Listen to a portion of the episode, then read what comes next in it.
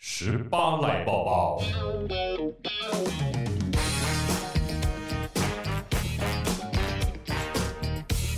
好的，十八赖抱抱，今天第一条跟大家分享一个事情。什么事这个问题很简单，啊？保险套能不能放在办公室的桌上、放在自己的桌上，还是放在别人的桌上？老板的桌上啊？没有啦，自己的桌上自己的桌上为什么不行？我自己的桌上就是我自己的私领域啊。是吗？对啊，可是是办公室哎、旁边有办公室女同事会走来走去。那你卫生棉可不可以放桌 上？好问题，我们现在来跟大家分享一下这个新闻。前一阵子看到一个新闻，这个其实是贤玲丢给我的，她刚刚演成这样子。哎、我跟你讲，我刚刚演的很认 真呢、好了，贤玲说呢，前一阵子呢有一个这个网友，嗯他在 D 卡上面分享一个文章，说他就是买了这个保险套啊，哦，家里保险套没有了，他就上班的路上去买了保险套，那因为刚好他的抽屉可能比较满嘛，他就放在办公室的桌子上面。 ，OK，结果有一个女同事就走过来说：“你那个不要放桌上，很不雅观。”嗯那他也觉得说，嗯，这有什么好不雅观的？他也没有要理他啊、后来呢，女同事就跑去跟主管说，这个男生性骚扰。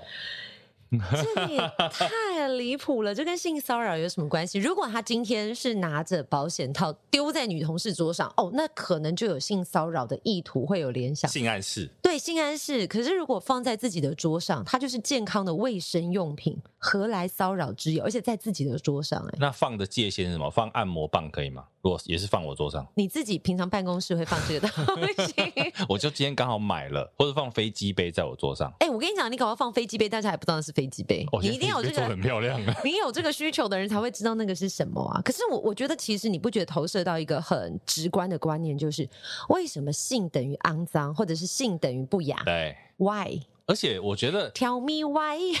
这个东西哦，很有趣的是，有一些网友的讨论，他就会说，为什么不能放？它其实就是一个物品，而且它其实在我自己的桌子上。但是呢，有另外一派的人就会讲说，在公开的场合、公共场合，你应该还是要注意一下别人的观感。这个别人的观感很有意思。如果我放在我的办公桌的其中一角，为什么你会直接发现我办公桌的桌子上面有这个东西？你是不想是用很，你是不是很认真的在搜索我桌上有的东西呢？对呀、所以其实这个是很有意思的，你去想那对个画面。而且没有，我觉得是对。可是问题就像你刚刚讲的，出在别人的观感这几个字上，嗯，别人的观感就是为什么这东西等于性骚扰，等于脏呢？可能是来自于保守的教育，或者是在呃华人体制之下吧。让我想到我们以前啊，就是年轻的时候你要去买说保险套的时候啊，嗯真的会比较害羞。我们一定都会，你知道吗？保险套都要让人家觉得你是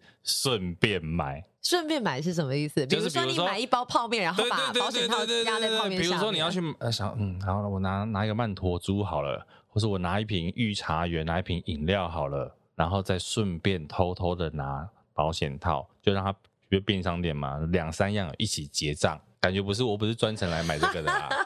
专程来买这个，你就会觉得店员就会觉得说，啊你结完哇账，待会要干对嘛？对对对对对对，店员就会想说啊，不错哦， 哎、对可不是对我我觉得这个很好笑，就是之前其实也有这样子的新闻，就是好像有一名顾客要去买保险套，可是他怎么样都找不到，所以他可能就用一个很隐晦的说法问店员说保险套在哪里，可是讲了半天保呃店员都听不懂，后来那个顾客就生气，但这个就让我回想到，就像女生生理用品卫生棉。对，以前在念书的时候，女生要去厕所换卫生棉，大家都会偷偷拿，偷偷拿遮遮掩掩，可能还要特别买一个漂亮的小袋子，把它装在里面。啊，对对对，或者是说你突然生理期来了，没有卫生棉，你还要问同学说：“哎、你有带那个吗？或者是你有带苹果面包吗哦，我以前都听不懂什么叫苹果面包欸诶，想说苹果面包不是一包十块 而已吗？？”你不觉得为什么要用如此隐晦的方式去形容一个健康的卫生用品？它对到底哪里出了问题？还是人的思想出了问题？我记得以前有一阵子，人家说屈臣氏很贴心，有没有？纸袋、对，你会他你买卫生棉，他会给你个纸袋包起来。其实我那时候就觉得，为为什什么么要要包包起来？它不是跟其他东西是一样的吗？你包起来有一种欲盖弥彰的感觉。当然我们可以理解，有一些女孩子她会觉得有点害羞，所以我不想让人家知道，我就拿着在路上走。可是就会觉得说，好像这个也没什么啊。你不觉得应该要回归到教育的本质吗？为什么你觉得生理用品需要害羞？对，你用卫生纸的时候会害羞吗？为什么你使用卫生棉看会什害么时羞候？ 用。 你看，哎、你看，你你什么时候用卫生？哎、我瞬间好像听懂了、怎么办？哎呦喂啊！不是，你看，一个母亲，身为一位母亲，我帮我儿子换尿布的时候，我绝对是不会害羞遮遮掩，我尿布拿出来就去换。对，可是为什么女生换卫生棉，我要遮遮掩掩，或者是对啊你使用保险套，你要遮遮掩掩，它不就是一个保护措施，而且它就是一个呃性教育必须要兼具的一个观念。那我问你，嗯比如说有男生跟你约会，以前那哦，当然现在不会有了。哎，你怎么这样？搞不好人家行情还是很好啊吧？ 你行情好 OK 吗？ 假设现在有男生跟你约会，是或是以前是，他有戴保险套，嗯，就是戴在身上然后不是戴在器官上，戴在身上，啊就是浴 你刚刚说戴在哪里？ 戴在身随身携带保险套 OK 啊，你觉得 OK 吗？ 为什么不 OK？对不对？很多人会觉得，可能有些女生觉得说，哎呦，你是不是有所企图？有所企图，这不就是成人的世界吗？如果他今天是一个国中生、高中生，可能我才会担心说，哎、这么小的小朋友，他戴着保险套，好像时宜不太对。但是我觉得戴着保险套也是合理的哦。对其实我觉得现在要给孩子的观念就是，你要保护自己，已对，经不是年龄的问题了。嗯没错，就像有些妈妈也是会提早给女儿保险套，她是觉得说保护。保护有朝一日你真的需要使用的时候，你不要没有。像我们刚刚讲那个随身携带，我觉得男生就会想说，我带了会不会？因为毕竟你真的有这种状况的时候，都还是比如说暧昧，或者是可嗯能刚在一起，还真的不是那么认识的时候的时候，你会想说，对方会不会觉得我就是啊有备而来，但很总像比要给你怎么样这样但？总比你突然想要，然后还要很解嗨的说， 我去楼上便利商店买。我觉得这个可能每个女生的想法也会不一样哎、我觉得的确是有可能，但是保护自己多一道防线是好的。但你可以用另外一种说法，很多人的钱包打开里面有保险套，是因为招财，对，有此一说啦。还是那只是个骗人的说法，我们就深信不疑。我觉得有可能，但是这件事情要最注意的就是不要放到过期。哎，会过期吗？会吧，只是保险套的那个使用期限好像都比较长，可能有个四五年吧，我没有没有记错的话，没有想过这因个为问题，我是都没有留这么久，所以 所以哦不你知道你还好到底你哦会不会过期啦。 OK，请大家就是如果常使用的朋友可以告诉我，我觉得这是一常个使用的才不会告诉你会不会过期嘞，为什么他都用完，他怎么知道不会过期？哦好啦，但是我觉得使用保险套是本来就是很正确的观念啦是，而且它是一个生育的计划。而且其实现在真的，你说在学校里面教这件事情，当然有些人会觉得说不好啊，可是其实没有什么不对耶，学校里面才应该教这件事情。真的应该要教。而且我发现，呃，应该是几年前吧，有这样子的新闻，就是说在公共厕所可以买到保险套。嗯，后来就有一票所谓的味道人士，他觉得说，哎、有味道的人士，对不对？你你是不是在鼓励大家在对公共厕所啊，或者是说鼓励大家哎，踊跃的发生性行为哎？我觉得什么时候你会把保险套变成是一个鼓励踊跃发生性行为的事情？它不就是一个保护？我觉得我曾经因为保险套这个事情，我听到最好一个比喻就是黄浩平在他脱口秀里面讲的。哦，他说呢，性教育这件事情的重要性就在于，毕竟现在很多小朋友都看 YouTube 嘛，嗯，那你是要透过课本的性教育来教你的小孩呢，还是要透过反骨男孩来教你的小孩？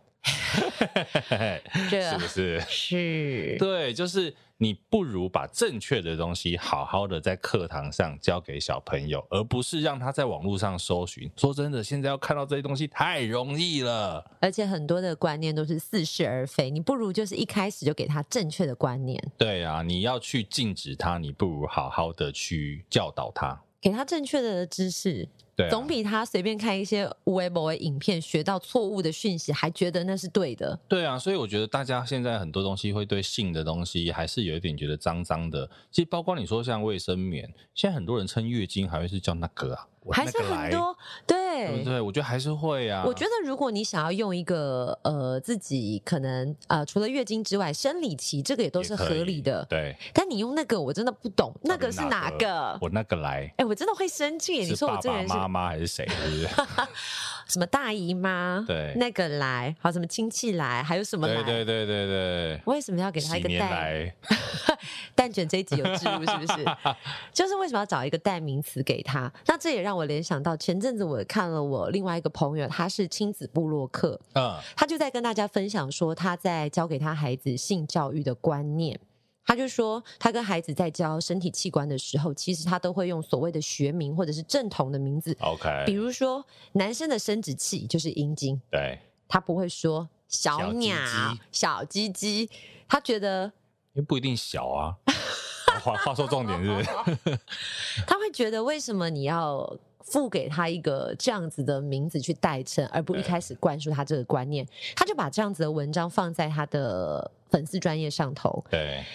我就觉得说，哎、我很认可，因为我之前曾经在电台问过这件事情，就是说为什么所有的父母教小孩子生呃生殖器官都要用小鸟、美眉嗯，或者是一些你没有听过的字眼去替代它，而且这些字眼可能是从你小时候阿公阿嬷就是这样称呼。那你怎么教你儿子？你有跟他讲吗？其实我跟我老公，我们就说，哎，等他真的是能够理解，我们就会告诉他那个的器官名称，比如说我就会说生殖器，嗯，因为我现在可能跟他讲阴茎，他也听不懂。应该说你还是要让他认识“阴茎”这两个字。对但小鸟鸟蛮可爱的， 老实说，是啦，然后对啊，对啊，这时候我先就说，哎，什么小鸟鸟是大屌， 他说的是你儿子吗？是我儿子啊，哎、我觉得很多家长都喜欢秀自己小孩，说他是大雕、哎，不是，我只是觉得就是很你们荒这唐。些洋剧崇拜的家长不，是，我觉得这很荒唐。就是我那天是很认真跟我先生说，哎、以后啊，我们要怎么教小孩？就是小孩总是会长大，开始要性教育。我不希望他是到国中自己看课本才认识这些身体的器官，或者是我也不想他带着似是而非的观念去学校认识同学对怎么样。他就说：“那你要怎么教？”我就说：“就是告诉他，这个就是阴茎，这个就是生殖器官。”哎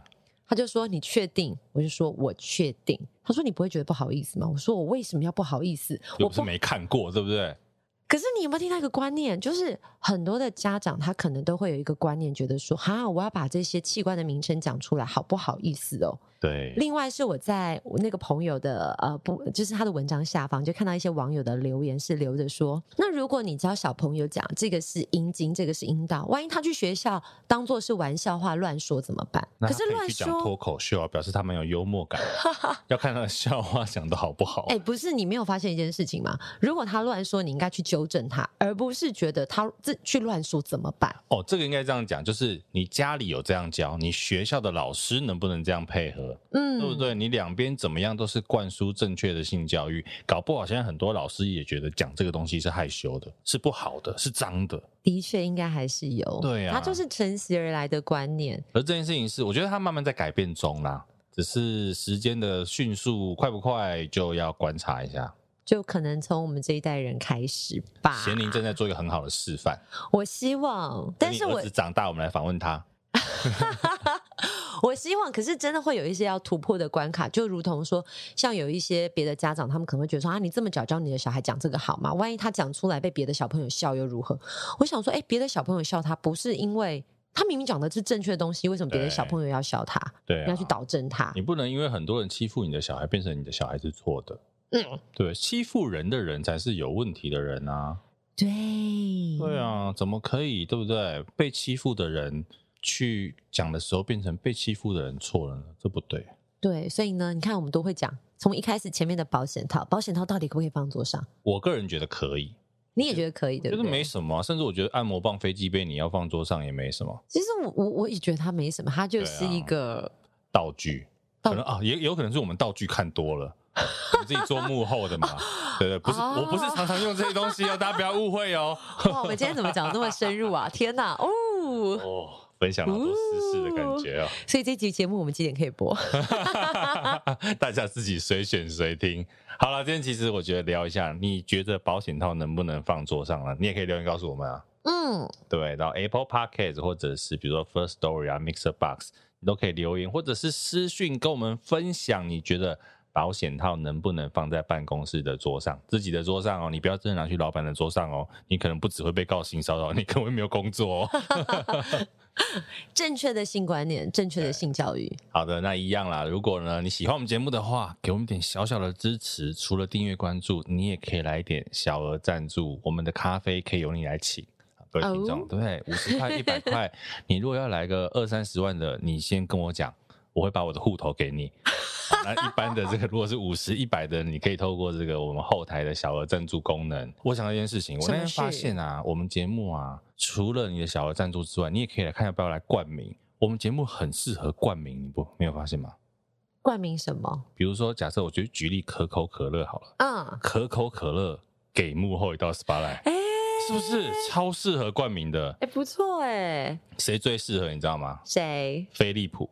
哦，飞利浦哇，给幕后一道十八超来，亮！真的好不好？所以呢，如果各个品牌企业端你想要来冠名，也欢迎来谈，欢迎欢迎，多多益善。你就可以成为给幕后一道 spy 那个人。 OK，好的，所以呢，今天的 SPA 来抱抱就到这边，接下来一样进入到我们的大来宾。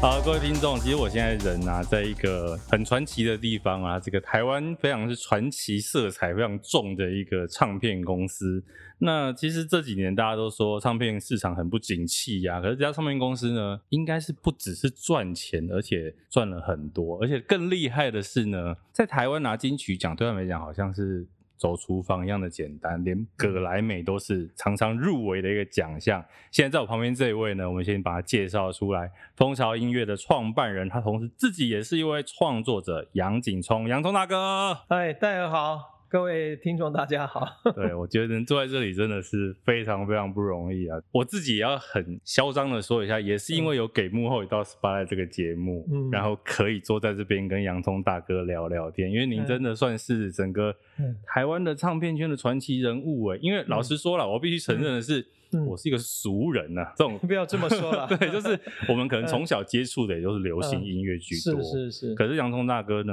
我蛮好奇的啊。其实嗯我相信有很多听众也是一样，可能像对我一样没有在接触的。，对，这种比较是属于演奏性的或者是吟唱诗歌类型的音乐，嗯，哎、为什么反而会赚钱啊？不同的领域啊，就我们就想以电影来看，你看电影有这种很流行娱乐的电影哈、啊、那也有一种很怎么讲，很有内容，或是说比较偏艺术的商呃非商业的电影嘛。对，那这里面怎么拿捏，能够各自各自找到市场跟消费者，那是需要花时间去经营的啦。是那我觉得你在问有一个部分，很多人在问说，哦，那流行歌曲啊，通常它有歌词啊，所以比较对容易懂，所以接受度就很高嘛，哈、对，因为他唱什么我们都对知对道对嘛。，可是音乐，我觉得音乐事实上是这样哦。其实我们大部分开始听音乐，我们并不是一一定是受歌词啊。比如说你，你举个例来讲，你在电影里面你听到那些音乐，让你很很喜欢，像《星际大战》呢、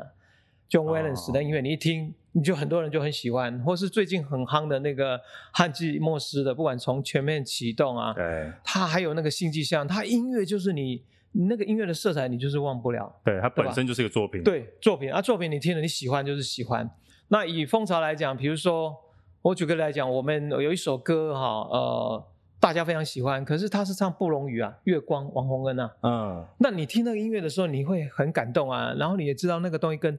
跟亲情或是跟感情有关，可是你就听不懂他在唱什么。可是对你为什么那么喜欢？因为音乐是直接是情感的一个产物啊。所以我从它觉里面得去感受、哦。有感受。对，那我觉得应该是这样，流行音乐它有一部分是因为加了歌词，它可能在一般的普及性会更高，对哎，更去高。 KTV 都哦会唱嘛。对对对，比如说，不管你喜欢周杰伦、蔡依林或什么，我觉得你被他的那个节奏啊，被他的那个音律哈、音乐本身就先打动你在先，是。再加上歌词写的如果更好，那当然是更上一层楼啦。那有个问再题，来看嗯你会听周杰伦、蔡依林吗？会啊，我当然会听啊，只是我不是他们的 fan 啊。你喜欢的流行歌手有谁我觉得我比较喜欢比较像西方的啊啦，比如说你像 Sting 啊哈， ？OK，比如 YouTube 啦这种，诶这都经典老乐团呢。对，我当然我那个年代就听这些啊。哎你有在听什么 Beyonce 啦、Taylor 呃 Swift 啦这种的吗？我也听 一些，但我没有像我们那个时候真的大学或是毕业之后，那个时候真的是 fan，你就会常听，包括现在还是倒回来听那些是，歌不曲过。老实讲，我也是，尤其是西方流行歌曲，对，像比如说以前那个 Air Supply，这也是，哎，对那个很那个经就典是绝对是在我那时候哇，那个听对你不对知道吗？对，听到虽然我小你，你二十岁，我也是你有也这在样听听 Air 哦 Supply 的啊哦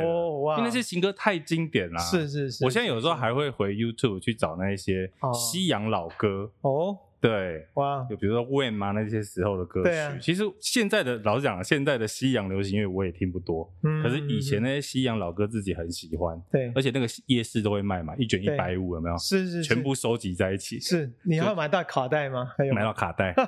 我也是有年纪的人了，虽然在你面前算年 轻，因因为我觉得那个是八零七八年代那时候的每个乐团的风格啊都非常特别。对你不管怎么讲，你现在重新再回忆，他们那种风格是无可取代。当然到现在还是很红，像 Eagles 没有话说。是可是我那天不知道是找到谁，比如说你有听过 Alan Parsons Project 吗？他们的那个那个那个歌就是就是几乎就是那个公牛队一出场的那个哦，噔那噔个噔等噔等噔等等噔等噔那个变音那个，对对对对，他们的音乐你知道，他们音乐到现在还是你还是很喜欢，因为它的风格无可取代。那比较重要是蜂巢为什么会做上这一块，然后做一做就三十多年，这对个啊，这个是一个缘分呐。你也知道那时候。我刚创业的时候，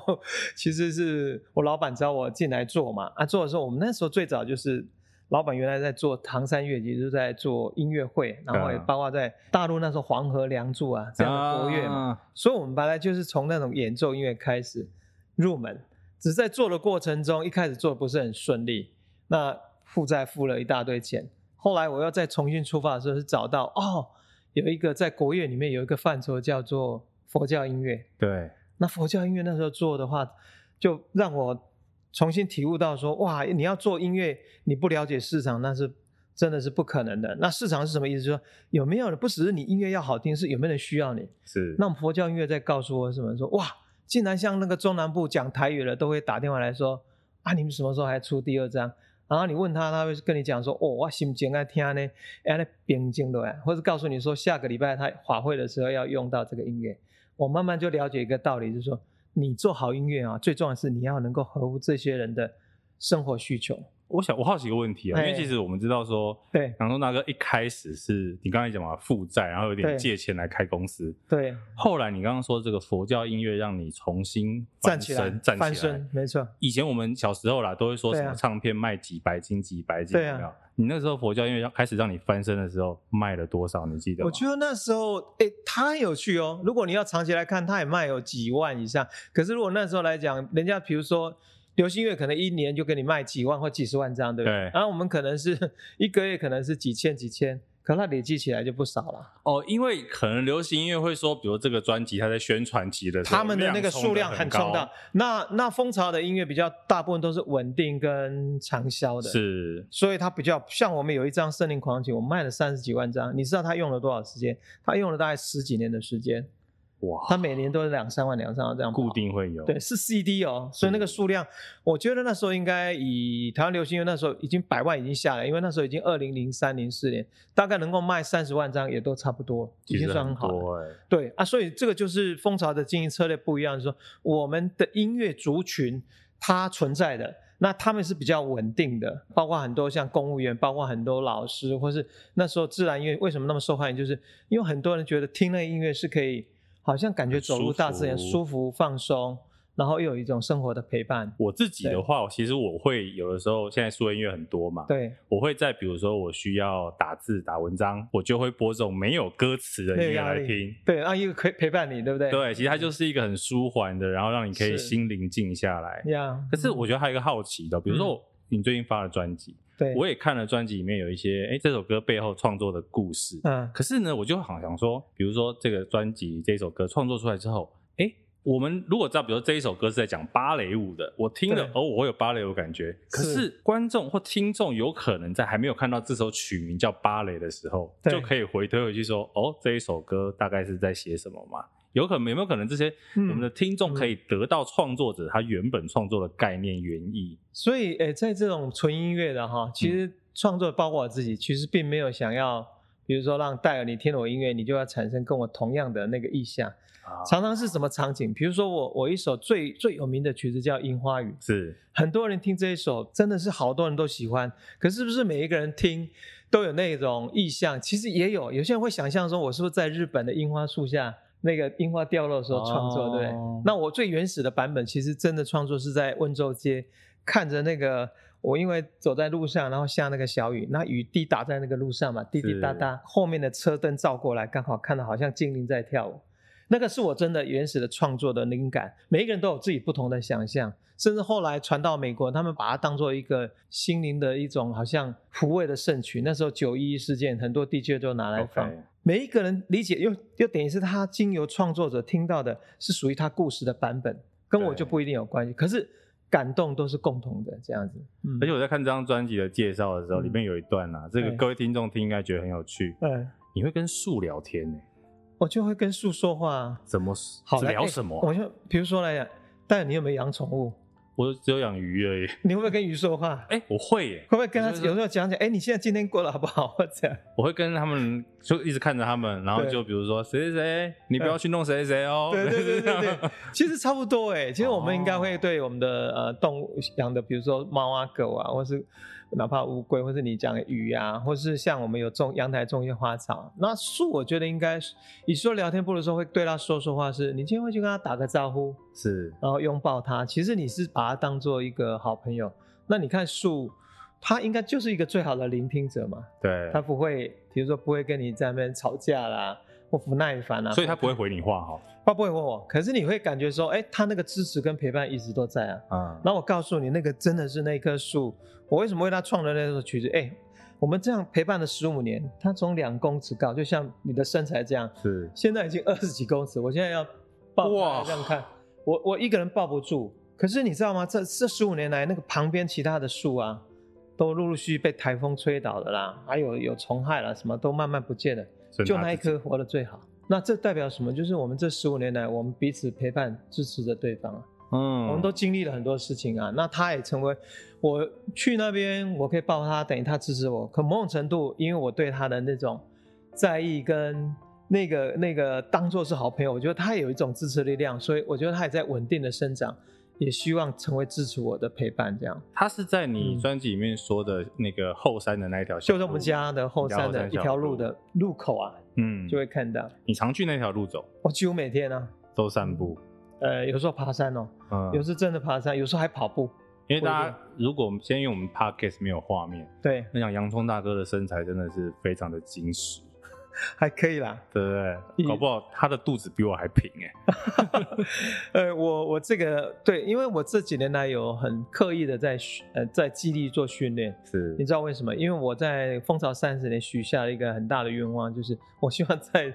继续陪伴蜂巢三十年，意思就是现在是三十三三三十三年，对，然后还有等于是我做六，如果要做六十年，我的年纪要到八十八岁，那代表说我必须要活得很健康。那这个这个活得很健康，意思就是说，从现在开始我就要重视在身体的锻炼，能够把自己保持好，你才有办法陪伴。要不然你到八可能八十岁以上你就不行了，那你光有这梦想怎么去实现？可是这意思表示说你没有打算要退休的时候，我从来不觉得人生有退休这个名词，我觉得应该只是选择你想做什么事情。嗯比如说，也许我在初期的时候，蜂巢那个时候我要花很多时间，哇，要做为了生存嘛，哈，对，你要你要不断的拼尽脑汁啊，包括还有管很多的人，还有财务这些。可是慢慢我觉得，不管包括我现在到年纪，我就在选择在蜂巢，可能我的角色比较像在做一个开创者，是不断地在开开创新的内容，或在带领大家呃尝试一些不同的领域。嗯， 那可能也许我到八岁，我可能变成是蜂巢的，比如大使，呃 可能到品牌十几大个使对对，类似这样子，所以应该是只做的事情不一样，而且是做自己开心的事，所以没有退休这件事啊。你很喜欢跟大自然在一起哦，这件事情跟是你的小时候农家子弟我觉得关有系吗？有。我不知道，呃，戴尔也，我不知道你你，哎、你是在城市长大还是在乡下？我小时候住过一阵子宜兰头城，哦也那算你应该乡有下，对，那对这样你会有经验。像小时候我们的乡下，你想象就是那个小村庄，然后有溪嘛，是所以很多常常都在溪里面会去抓鱼，然后对，然后因为我们又靠海，所以我们小时候，我今天中午还在跟我妈说，我我们跟邻居大家都凑买一条船，然后小时候要去砍钩捕鱼哈。那更多的时间，因为是在是在田，常在田里面，你要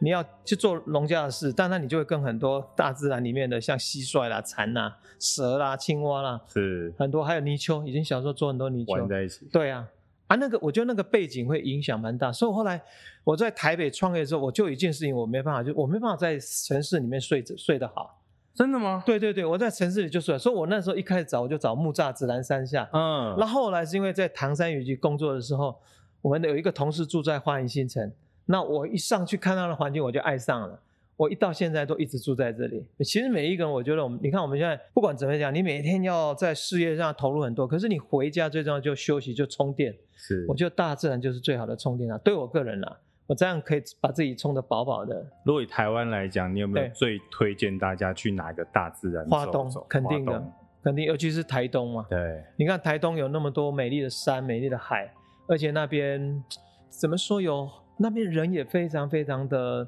在地，然后他们用心，不管是做食物、做民宿、做料理，还有包括反正都很精彩。那我包括我们知道国外音乐家只要带到那里，像我们有一个 Daniel Ho 啊，是我们就带他六来度格莱美的对，六哎这对啊，你知道我们怎么跟他合作？我没有跟他谈工作的事情，只是把他带来台湾，一下飞机就把他带到台东，那晚上就跟音乐家一边 barbecue 嘛，烤那个山猪，啊然后一边就开始 jam，他们就开始创作了对他们就开始玩起来，玩了两三天之后回台北，他主动跟我说：“哎、我要跟你们台湾的音乐家来合作一张专辑。”就这样，哇，他你去台东的人没有没有人不爱上这个那个地你方，故意的吗？我觉得不是说故意，我觉得我自己是这样，因为我喜欢，我就知道，哎、他们如果来台湾，如果去那个地方，他们肯定都会很着迷。而且就没有是跟错他们过去在自己的国家完全没有的感受，嗯，或许是说应该是完全不同啦。不同不同，嗯因为像他是夏威夷，夏威夷也是大自然，后来他现在住在 L A 嘛，那回来台来台湾之后，才发现哦，台湾这个地方以前听过台湾，但他没有来，来了之后才发现哦，台湾的人怎么这么这么好，然后大自然是这么美丽。嗯刚刚其实还有聊到一段啊，嗯刚刚说到这张专辑，对，在看介绍的时候，这张专辑跟开 podcast 有很大的关联。有除了有一素定之的，外有一定的，因为我我是我是你，我今年六十一岁，我四十岁的时候出人生第一张专辑啊，叫《遇见嗯天空》，然后第二张专辑是在去年，去年我六十岁出了一张专辑叫《六十十六》，是对不对？那你可以想象，以这样来推论的话，第三专辑应该是在八十岁出一张专辑叫《八十十八》之类的， 可是为什么短短一年我又出了这一张？对，这个所谓的弱数的钢琴的演奏的专辑，其实应该我就两个原因来，一个因就是你现在问到的哈，那时候六十十六的时候，同事们就邀约我说，哎、我们来做播客，然后透过我来邀请我认识这三十年认识的很多朋友来谈人生的各种面向嘛，哈，嗯，音乐啊、旅行啊、运动啊、美食啊、心灵啊，甚至经营管理。哇，就开展这面向，然后一方面他想说啊，在播客里面，我们也可以把风潮音乐给带出来。结果没有想到，做了一年下来，其实那过程中邀到很多，呃，当然有些跟我本来就很熟悉，有些是我第一次见面，是那但是就一见如故，聊了很多，也学习到很多，对我整个人生的视野跟格局会有些刺激。啊跟有真的些真的对，真的真的。然后你就会感觉到有很多东西你想要表达出来。那我最快的方式当然就是创作。第二个原因就是，好，那你创作要有时间呢、你记不是记得我们大概今年大概， 尤其五月到八月那段时间，几乎是惨淡呐、啊，惨淡， 几乎大家都要在家嘛。对，我我大概那一两个月，大概就写了大概四五首曲子。反正对你来讲是一件好事哦。是你因为完因为全你就大部分都在山上，我就是白天天都在山上。为什么？因为大家都要戴口罩，只有我们在山上，我们山上大部分都有一个人嘛。是没有人，那你在大自然里面，然后你的陪伴就是虫鸣鸟叫、花草这些树木，哇，然后就好多好多，然后就把过往，包括跟我父亲、跟树、跟然后学芭蕾很多的东西，它就慢慢出来，那就赶快把它记下来，然后就发行。那有这样动力，我就发现哇，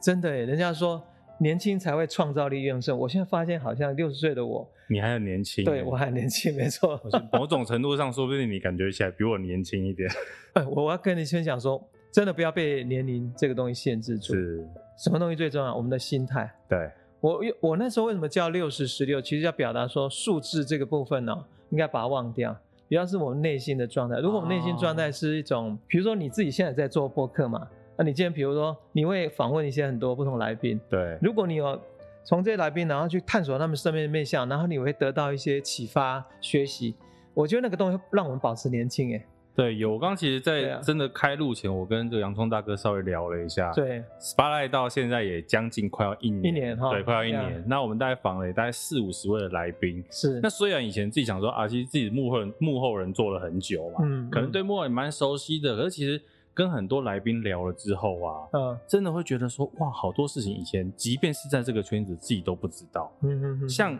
老实说，我自己录到现在，有一些听众应该也知道，我自己嗯最有感觉的一集可以推荐给洋葱大哥。好我访问过一个来宾，他的工作是超偶师，不是布袋戏那一种哦，哦，那是哪一种吉？祥物里面的超偶师。哦，大家其实以前啊都会觉得吉祥物里面就工读生嘛，对对不对？我们想象中，不管到哪个乐园啊什么，他们都是找共度对，生来感一觉就是天。工读生穿一穿就好啦哎，对而且很多对对衣对服可能就是青龙啊都可以是借是得是到。，哎，后来发现原来真的有超偶师这个工作哦，他们有很多细节是我们没有办法想象意。思说他们也是要去好好的用心去怎么样学习，去把那个那个超我可以把它扮演好。是吧，对，因为他们哦比如说他们有一个叫偶感，哦，我这个人穿在这个偶里面的时候，我的对偶感怎么样？有点像是一个这个演员他的肢体动作如何，，对，所以他也要学跳舞，哇，他也要懂得肢体的律动，而而且还有一个是。他要懂得这个角色的个性，哦，他穿谁的时候就变成谁，嗯所以我觉得像在这个过程当中，其实我们聊了很多对啊这一种在幕后你过去没有经历的事情，我一听也觉得很有很好奇，很有趣，所以好像就你在面前，你就好像有一些新的领域就跟着拓宽起来了。你知道，因为我觉得人如果没有进来新的 input 啊，你可能常常会停留在我们叫滞，有一种停滞嘛。嗯，可是当你有新的 input 进来，你整个人就会好像越来越有一种活对活力跟动能。那这种活力动能呢，以我来讲，比如说我现在会运动啦，我会旋转，可是我更喜欢其实是音乐，是我从小你想看我从小学的，我不是先学唱歌，我是先学笛子，后来我国中、高中吹小喇叭，哦，那大学开始弹吉他，也就是说，这个音乐用用乐器表达情感，已经是我自己很喜欢的。比如说，如果我今天跟你访谈，我今天讲，哎，戴尔的音响，我可能有一个旋律就哒滴哒哒哒滴哒哒滴哒滴哒哒滴哒哒哒哒哒哒哒哒，比如这样就有旋律，律了，比如说就可以，它可以是这样可以哇出来，是啊。好厉害哦！不不，这个就是一种表达。啊其实，比如说嗯你也会有表达你的旋律，那你有比如说有些人，比如说我现在跟你见面，他马上素描拿出来，有没有？是他很快就描绘出来，我就没有这个能力啊。所以每一个人应该有一种表达能力，每一个都有，但是用什么途径？那我比较容易的是，哎，去抓住那个音符，对，尤其是在山林里面，那种灵感就会很多。其实我一直真的蛮羡慕，比如说会画画、嗯，会做音乐的，因为我自己啦，我觉得，比如说我有感触的时候，是我的方式就是文字，文字就是用下来写的哦，那也是一种对，比如观穿察插然后写对下来，这个是我是自己一种方式啦。是不过会觉得会画画、会创作音乐这一些比较属于艺术类的东西，真的还是蛮羡慕的。我觉得文字也是一种艺术啊。是这个大家看不到画面，其实对洋葱大哥在讲话的时候，他会突然闭上眼睛，对，我都会对不比对？较在进到我自己的世界里对面，，然后我要把那个世界我经验到什么，然后再说给你听。对，这个东西有一点，我也我也受不到。很多人说，哎，你为什么常常闭上眼睛？我觉得我很喜欢在享受在，好像闭上眼睛会让我沉沉浸在我那样的画面跟状态，然后我是再打开眼睛再说出去，会感觉更有力量。看你闭眼睛的时候，反而有一种，嗯，我知道你很专心的在想某一件事情。很专注在投入那个对情境对啊，对对对，我觉得对很棒。而且这这样次专辑里面还有一首歌，嗯，刚刚有提到的《对樱花雨哦，》，有一对，个新的版本，是为对什么？讲一下。我觉得你想第一个像疫情发生哈，是哎，真的疫情来的那么猛的时候，其实我觉得每一个人应该都想说，好像跟离那个生死就这么一线之间哈，你很难讲说哦中了之后，有人就马上送加护病房，然后对可能过不久就离开了。那我说疫情对大家冲击很大，那那樱花音乐在二十年前那时候创作，它它真的让很多人抚慰了好多，包括我刚刚讲九一，还有不同事件，所以这首乐曲过了二十年，其实也陪伴我们人生很多的时光，是，包括我跟原创者帮我制作编曲的范仲佩，那那我们两个人就在想说，既然已经过二十年，那如何有没有可能让樱花以以一种不同的风貌，嗯就好像我们两个人也在经过二十年，我们的友谊还是没有变，可是我们生命都历经了不同阶段。那我这二十年其实我也变化蛮大的，我我去土耳其学习苏菲旋转，然后我带领蜂巢开始开创一个身心灵的品牌，内在的东西生活一直在变化，然后也在不断的带领蜂巢新的方向。可是不变的就是那个音乐哈，像樱花雨二十年它一直都在。那我们今年今天又把它改编成一个钢琴跟呃大提琴的版本，就好像我跟范仲伟两个人的对话。希望这个版本其实多了一份沉淀，好像有一点像酿那个酒哈，经过岁月的话，啊还多了一份那个醇香。是用这个角度来想，跟不同或是喜欢这首音乐有听过人再做一次分享。嗯哼，嗯其实这两年疫情对公司有什么样的影响吗？哎，其实如果你要说以音乐来讲，当然还是有，因为你看，呃，蜂巢 CD 之后，其实 CD 之后就是说唱片呃产量销售量越来越少嘛，那蜂巢已经慢慢转型就是数位啊，对数位这一块我认为疫情影响不大，可是我们在办的这种音乐节啦，啊，还有亲子音乐剧啊活动，影响就蛮大的。那怎么办？你就是把多的时间拿来做研发，就像你一开始讲，蜂巢有一块我们数位的这个这个串流做的还不错，尤其嗯我们有百分之六十以上的收入是来自于海外，其实这 跟台湾你说华语流行音乐就很不一样，是因为你没有歌词的时候，其实是你反而没有国界。对，所以我对不好对多的听众，你知道是在欧洲，是在呃美国，包括在那个日本，都有很多蜂巢的乐迷。刚刚有提到一个数位转型这件事情，对，你觉得蜂巢在这件事情上转的是很快的吗？其实我们算蛮快的。嗯啊我如果告诉你一个事，你可能你不知道相不相信。你就最早那时候两千年有没有？那时候数位刚出来的时候，其实大家也知道这个趋势不可转。那你知道那时候大部分全世界应该大部分唱片公司，他都不愿意给最好的数位那个音质啊吗？因此，对不对？我觉得那时候有一个规格，不知道什么规格。啊嗯，那我们内部，包括我们讨论这件事情，也觉得说，是不是我们做数位这个部分，我们真的要要这样投入，还是说我们跟他保持距离？可是后来，我觉得趋势不可挡，我是把它想象说，你看哦，我们过去要去做这种生意，我们要到法国坎城参加展览，然后好不容易签下一些代理商，然后你再回到台湾，你就把 CD 寄货传递给他们嘛，到德国到哪边，然后他们再总经销，再发唱片，这个过程其实蛮繁复的。那数位这个时代，虽然它的缺点就是唱片公司好像感觉赚不了钱，可是它优点是什么？它传播速度很快，它全世界无远弗届啊。那蜂嗯巢，我们当初的梦想就是希望把我们觉得我们感动音乐能够传遍世界每一个角落。哎，我觉得它这个很符合。我想，我一想到说啊，以后爱斯基摩人还有阿根廷或哪边国家也在都可 以听你们的对音啊乐，，哇，那我们就拥抱它。所以我们拥抱的方式，我们就是在我们应该在二零零二零三年就成立数位部门，啊然后我很们早哎，而而且我们二那时零候零三那个时候我还是 MP3 很多盗，们就把我们的档案全部，我盗版们的全部时候开放，就是因为我们相信喜欢我们的音乐人，他买实体也好，买这个数位，他都希望得到最好的音质，所以那时候蜂巢是最快的在回应那个数位的态度，哦，真的很早，很早，真的很非早常非常早。那我觉得这个态度影响的风潮还蛮大。那后来数位部门还有我们做一件事情说，我们也觉得数位不可能，既然没有专辑，那我有数位还有什么价值哈？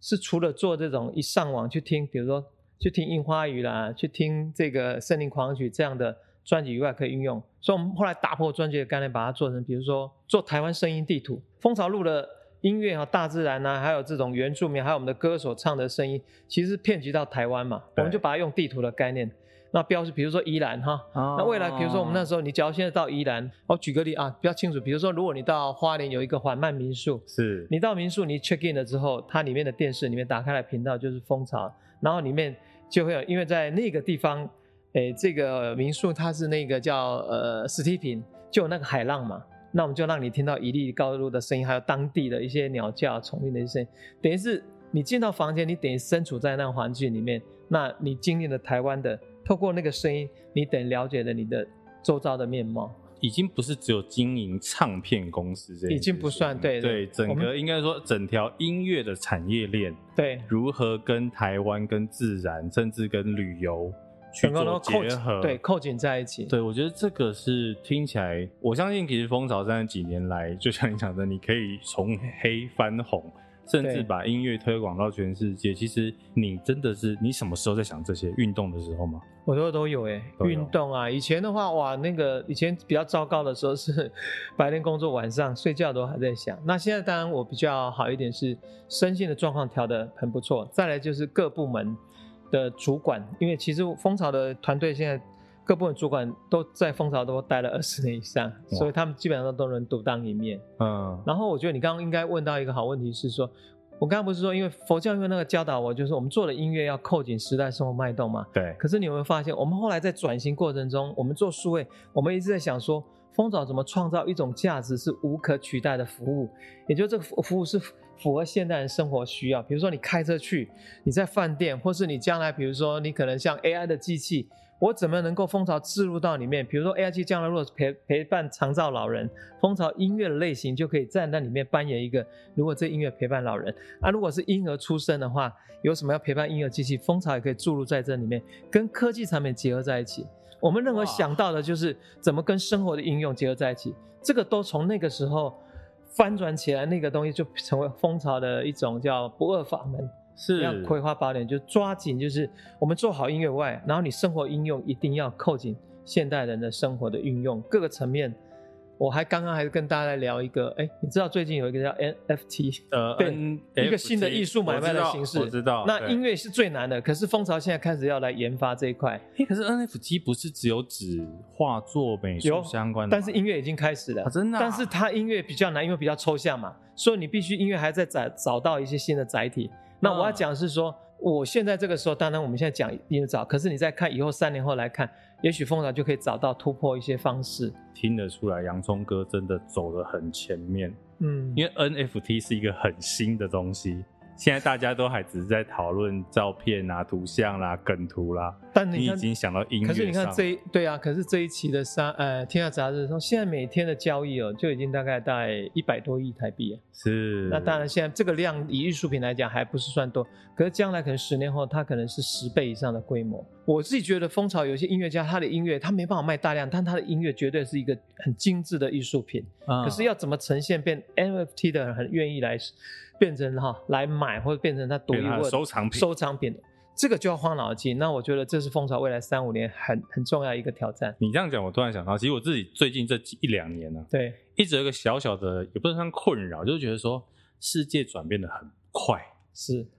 东西学不完，嗯。然后觉得好累哦。你会有这种感觉吗？尤其你又是个公司的，哦我这样，讲，如果我是在戴尔现在几岁？我四 十，差不多，我在四十岁是我人生其实最累的时候，嗯，因为那时候是唱片卖的最好哦。那员工我那时候人最多，大概快要八九十个人。然后我那花很多时间要做经营管理啊，然后想东想西，所以我那时候身心俱疲。后来四十岁的时候，我开始在寻找什么样的方法可以帮助我安定下来，内心要不然那时候很焦躁。后来我到印度，然后后来又跑到土耳其去学那个苏菲旋转，是，那它后来成为我一个很重要能够安定身心的一种，就是修行也好。我觉得人，尤其是我们男生，因为我们在这个社会上，我们扮演角色就是要怎么讲，负责任呐、负责任啊哈。然后你扛要责，所以我们花很多的时间都在外在的成就上面。对，那可是我们少了一部分是没有人教我们怎么也能够回到内在去安定我们的身心。那我是觉得这二十年在这个部分，我算还蛮蛮幸运的，能够找到一些途径，就是这途径让我安定下来。安定下来有什么好处？这个部分来讲，就是世界现在在怎么转？你看我们在旋转，它真的世界我们可以转很快很快，嗯可是我们在关照那个轴心一直都是不动的，就好像台风嗯再怎么转，台风眼永远都是临近的。没错，世界在变，可是核心还是不动不变啊。我只要做音乐是好的内容，那剩下就是我们怎么去。刚刚讲，不管我们在聊的 NFT，不管在聊什么，哎，在价值应用到你就是拥抱它，去做转变。可是你不要忘记你的核心价值，你的那个理念，你做感动的内容不变。其实这两个变跟不变，你拿捏好，这个就是我们人生可以不受这种变化或什么而有所所谓的影响。然后大哥，我想问你一个跟你现在比较反差的问题，，好，你问吧。你有没有比较低潮，觉得我过不去的时候？以前我觉得都会，啊、包括大概我现在人生都难免都会有起伏。啊是，那我那时候四十岁之前，比如说我有一年啊，刚好就四十岁，那时候蜂巢入围了大概六项七项金曲奖。对，那一年却是共估，我大概有三天时间我不讲话，然后我整个人很闷很你闷。很在意金曲奖，我以为我不在意，可是那时候我很在意，四十岁。嗯可是如果你现在问我在不在，我还是会在意，但是不会对我产生这么大很的大。对，我觉得这个社会没有教导我们比较多，能够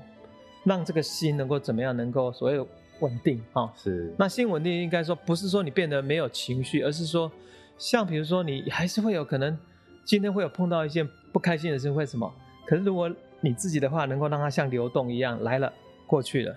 像我们在旋转也是啊，很多人说你旋转你没有，你头脑会想事情，我说会有念头过来啊，可是念头来了它也会过去，是，那你就让它慢慢慢慢，它会很淡。那我们人生就是一种在修炼的过程。对我来讲，应该比如说我前两天被风啊、蜜蜂蛰到了，哇，那个好肿，好痛啊！是那一刚开般始的蜜蜂吧？对啊，哦不是，是不是普头蜂啊，哈，你被很虎大头蜂对蛰啊，。你如果看我脸书，那肿起来像绿巨人的，那那只手一样，浩克的手，这很肿很大，而且我还跑到医院赶快去打一针。是医生说你这个来的还好，哦，那个真的已经影响到头脑反应。可是那一年的过程，我打了，然后这样，然后我在脸书就发了一篇文章，很多人就开始，然后他们就开始开玩笑，我说哇，这个看起来蛮卡哇 伊的，是你看我面对它一样，你会痛，一样会不舒服。对那所谓的你会遇到一种好像比较困境。对，如果像那时候四十岁的我，可能会对这个事情，也许会会让我比较困住，然后你会在我们情绪里面说啊，我怎么这么倒霉？可是那个过程中，现在哎，很快它就过去了啊，是差不多隔天就已经好很多啊。如果你再回看我，我跟那群朋友大家对话，都你会把一件事实没有办法改变，可是你看待这事情的态度角度不一样，不一样，你会变得比较豁达，对然后你会把它当一个美丽的经验啊。那我比如说那个美丽经验是什么？哎，你会觉得搞不好我现在已经得到天然的疫苗啊。我的那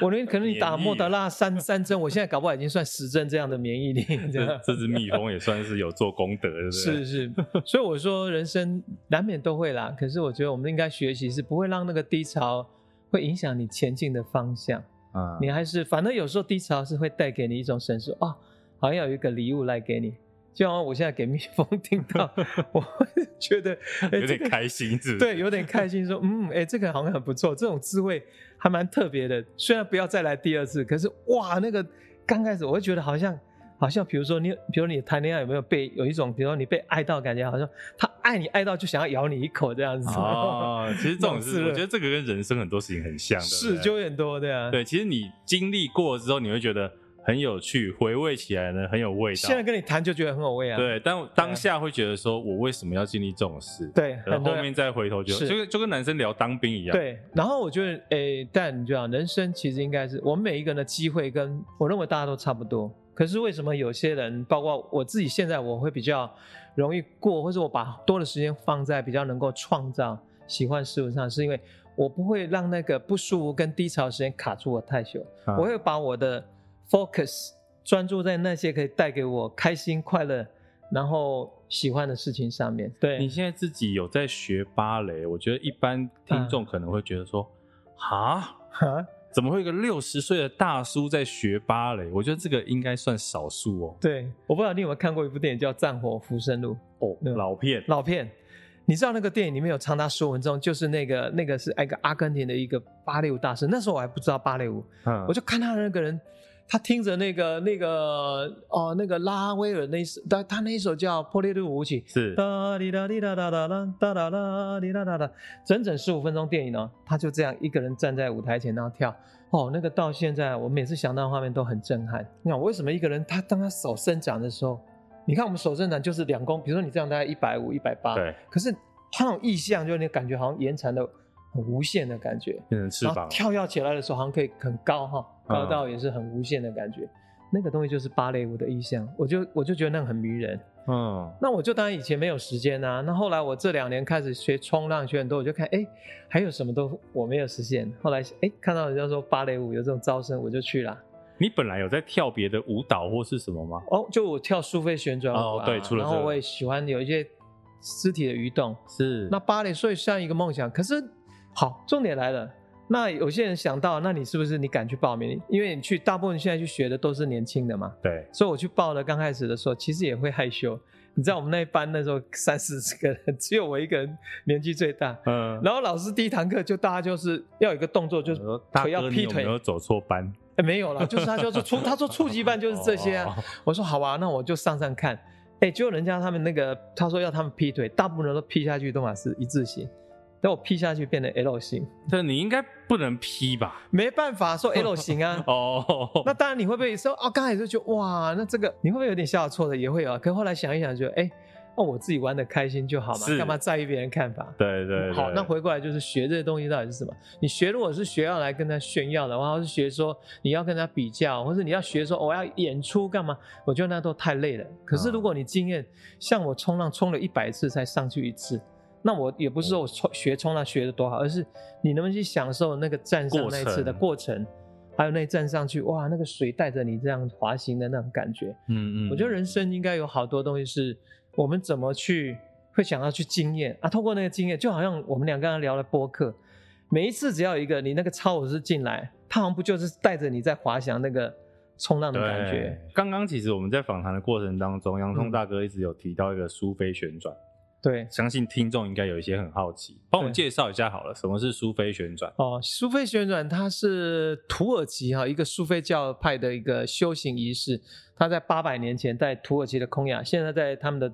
中部哈。是然后这个传承到现在都在哦，每年十二月都全世界的苏菲派的教徒，大概几万人都聚集在那个城市。那大师他们的这个过程就是，他们透过不断的旋转，那不断的旋转，他们去关照那个中心轴心，怎么转都不会改变的。然后透过这个轴心就慢慢稳定下来，一边旋转，你好像感觉鸟儿在飞翔，然后你好像你慢慢，你从你自己的小我，比如说洋葱慢慢转，然后你可以融入到更大的大我。融入到所谓的整整体或者说宇宙，你会感到你慢慢的、慢慢的消失啊。那种消失在这个有一点像呃，我们比较接近我们传统东方讲的老庄，你们老庄说与万物同在，啊无为，对。那这个部分，因为我自己非常喜欢，就我花了我去了七趟土耳其，嗯，从二零零三到现在，然后一直旋转，那转慢慢慢慢，我就体验到哇，每次旋转越转就能够让我心能够爱安静下来。啊像你刚刚说，你做了你跑马拉松、运动、对，芭蕾，还有什么要做的吗？终极挑战有没有？最近啊，我们最是近要去学那个日本的那个击剑哦，啊，剑道，剑道，哎我就见到那个名，那个跟禅很相近，有没有？嗯，我现在看我们很专注，对，如果能够一剑直指，